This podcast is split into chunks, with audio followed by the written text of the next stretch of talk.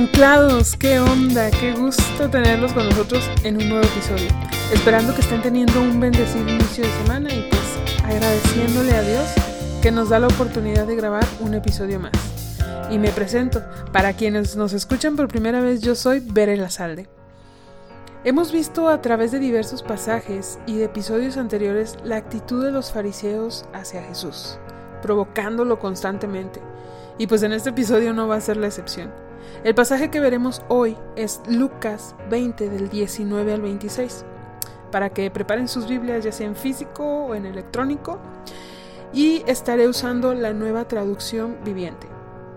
En este pasaje, chicos, los líderes religiosos de aquella época enviaron espías a Jesús haciéndose pasar por seguidores de él, pues para ver si podrían agarrarlo en alguna falta que pudieran reportar a Roma, pues para poder arrestarlo.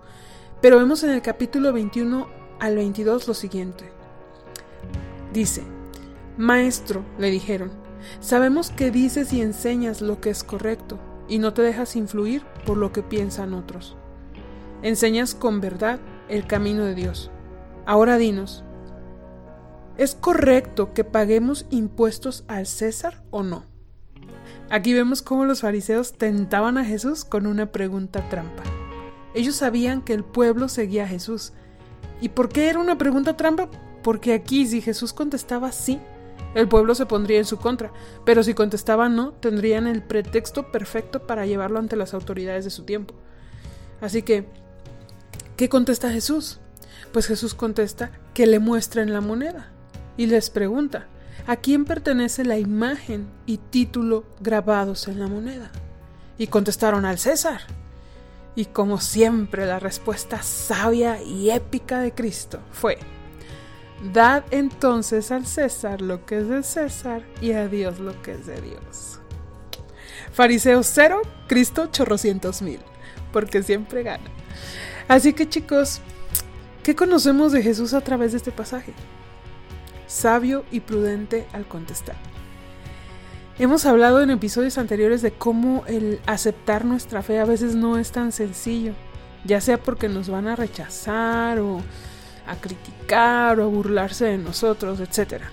Recuerdo una vez que tuve una conversación con unas chicas y en ella surgió el comentario de que muchas veces algunas personas que conocían su fe comentaban en redes cosas como provocándoles, a ver si decían algo.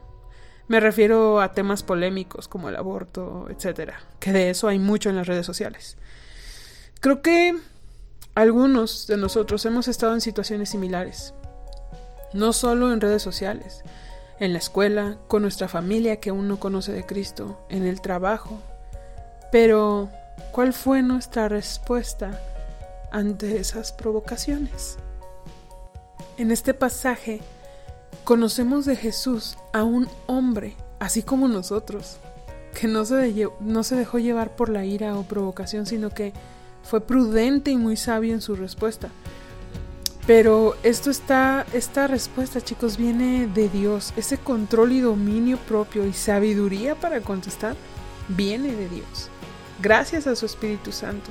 Lo dice en su palabra en 2 de Timoteo 1:7. Él nos ha dado un espíritu de poder, amor y dominio propio. Y vemos en Proverbios 26:4, no respondas al necio de acuerdo con su necedad, para que no seas tú también como él.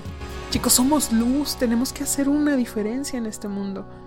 La segunda cosa que conocemos de Jesús es, su obediencia. Antes de hablar un poquito de, esta obediencia, quiero que recordemos eh, algunas noticias que han aparecido en redes sociales y en noticieros Historias sobre jóvenes desafiando la autoridad del gobierno, jóvenes burlándose de sus maestros en clases de línea, yo creo que ustedes los han visto haciendo burla, em, acudiendo a reuniones masivas en medio de la pandemia porque ellos no creen en eso o ellos son jóvenes y no se van a enfermar. Eso se vio mucho en Europa.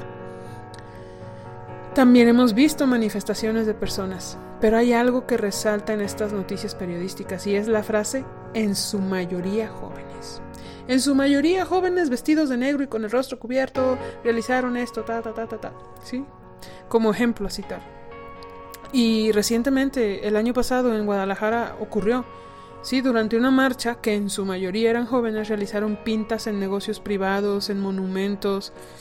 en, en edificios muy antiguos del centro histórico, feministas. ¿Y qué tienen en común? Los jóvenes. Estos eventos tienen en común, en su mayoría, jóvenes. Es tan fácil caer en la rebeldía, estamos rodeados de eso y, y, hablamos un poco de eso en el episodio 45, es más, para quien no lo ha visto, lo escuche. Eh, y mientras estamos en este mundo, chicos, debemos someternos a toda autoridad. A toda. Porque toda autoridad está ahí por voluntad de Dios. Lo vemos en Romanos 13.1. Jesús dijo en el pasaje de hoy, al César lo del César y a Dios lo de Dios. ¿Y qué es de Dios? ¿Ustedes qué creen que es de Dios? ¿Los cielos?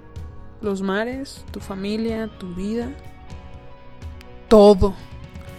Todo es de Dios, chicos. Incluso el gobierno, incluso lo de César es de Dios. Es triste que en este mundo la imagen de la juventud sea esa, de rebeldía, de oposición, de descontento, de irresponsabilidad, violentos. Pero chicos, como jóvenes cristianos estamos llamados a marcar la diferencia.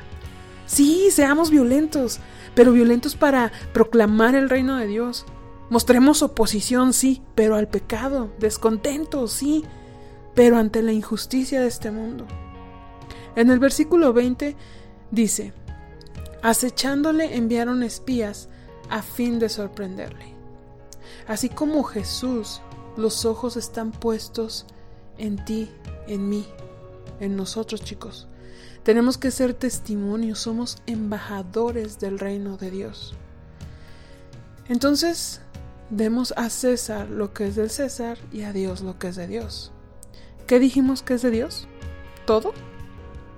Cuando, Jesús preguntó qué imagen estaba en la moneda, era porque obviamente la imagen era la representación de César como dueño de la moneda, como gobernante, y el dominio que representaba políticamente hablando eh, del César en aquella época. Es por ello que cuando contestó que dieran a César lo de César y a Dios lo de Dios, todos se quedaron sorprendidos y los dejó calladitos, porque lo que decía era una verdad y no la podían negar. Entonces ahora yo pregunto, ¿qué imagen está en ti? ¿A quién le perteneces? ¿Qué dominio te representa? ¿Es la imagen del César?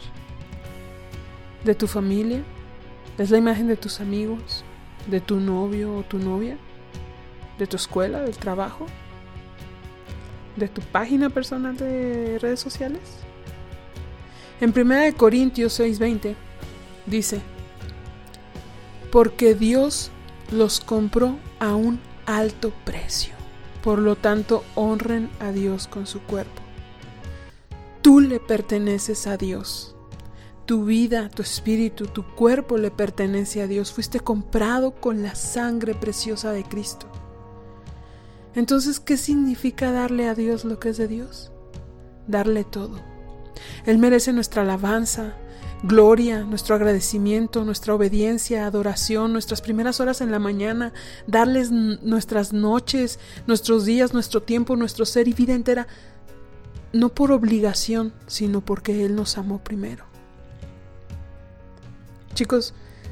Los invito a que tomemos unos momentos y ahí desde donde tú me estás escuchando, reflexionemos en lo que hemos hablado hoy.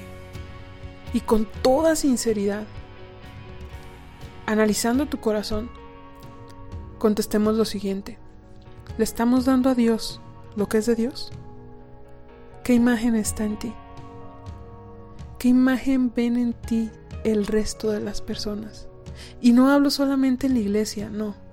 ¿Qué imagen ven tus compañeros de trabajo, tus compañeros en la escuela? ¿Qué imagen ven tus jefes o tu familia? ¿Es la imagen de Cristo? Oro chicos porque la respuesta a esa pregunta sea la imagen de Cristo. Que la imagen que esté en nosotros sea la de nuestro Señor y Salvador, la imagen de aquel que nos compró a precio de sangre aquel que nos compró sin importar de dónde veníamos o qué hacíamos. Fue un gusto tenerlos nuevamente con nosotros. Los invito a seguirnos en cada una de nuestras redes sociales. Nos pueden encontrar como jóvenes anclados. Si tienes alguna petición de oración o es la primera vez que nos escuchas, envíanos un mensaje. Queremos orar por ti. Los esperamos para un nuevo episodio todos los lunes a las 5 de la tarde.